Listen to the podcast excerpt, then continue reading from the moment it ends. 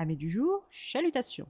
Pour les petits nouveaux, moi c'est Sekhmet et je vous souhaite la bienvenue dans mon podcast littéraire. Dans mon émission, je vais tenter trois fois par semaine de vous donner envie de découvrir des livres de tout poil, récents et moins récents. Alors, si ça vous tente, c'est par ici la suite.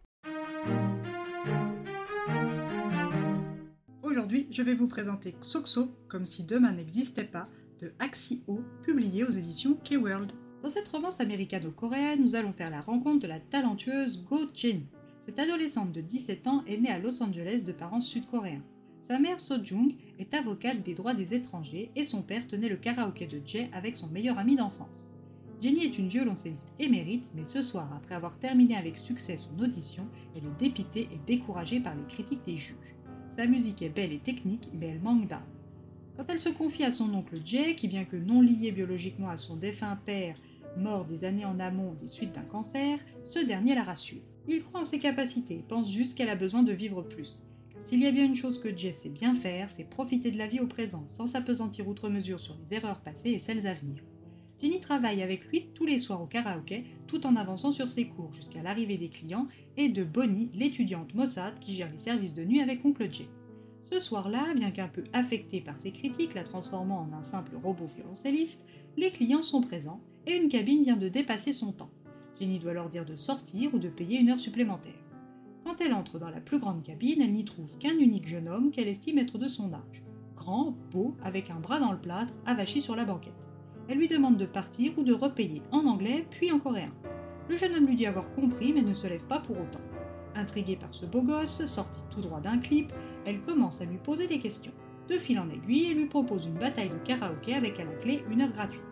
Woo, qui n'a pas un sou en poche, accepte mais se fait battre par Jenny puis part. Après son service, Jenny part prendre son bus et recroise l'inconnu du karaoké.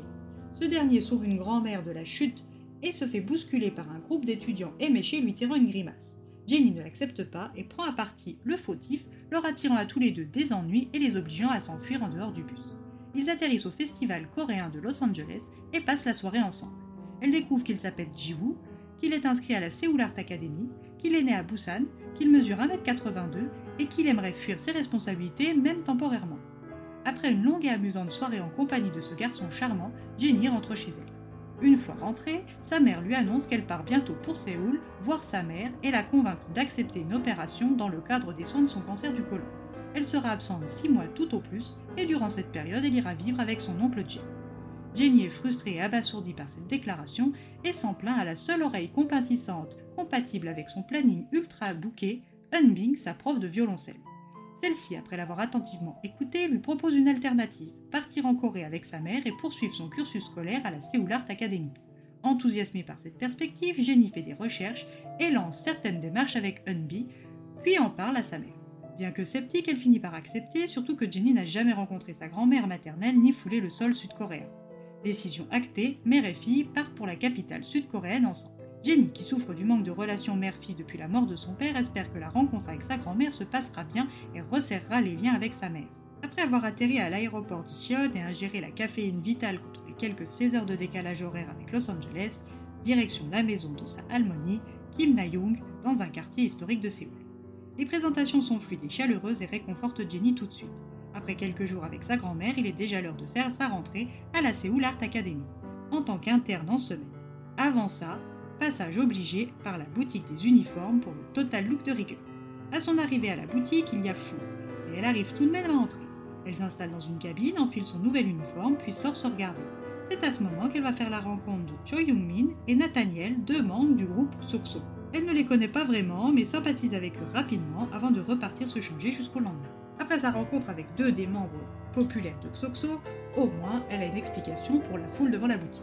Une fois rentrée, elle se renseigne sur les membres de Xoxo, quand la fiche de présentation du visuel du groupe lui fait louper un battement cardiaque.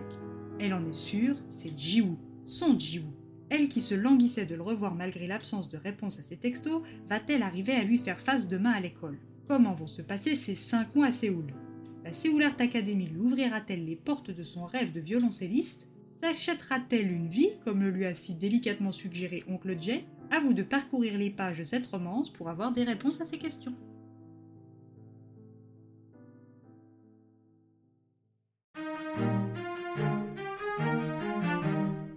Une romance comme un K-drama. Si comme moi vous êtes un ou une dévoreur dévoreuse de séries sud-coréennes, vous allez très probablement aimer ce livre, avec l'happy ending comme on les aime dans les dramas et les romances. Et bien voilà, j'en ai fini pour aujourd'hui. J'espère que cet épisode vous aura plu et vous aura donné des nouvelles idées de lecture. Si vous souhaitez découvrir d'autres petits bonbons littéraires tout droit sortis de ma bibliothèque, je vous retrouve le jeudi 25 janvier prochain pour un nouvel épisode. Et si d'ici là je vous manque de trop, n'hésitez pas à me rejoindre sur mon compte Instagram, at les lectures de Sekhmet. Sur ce, Chalut les amis et à la prochaine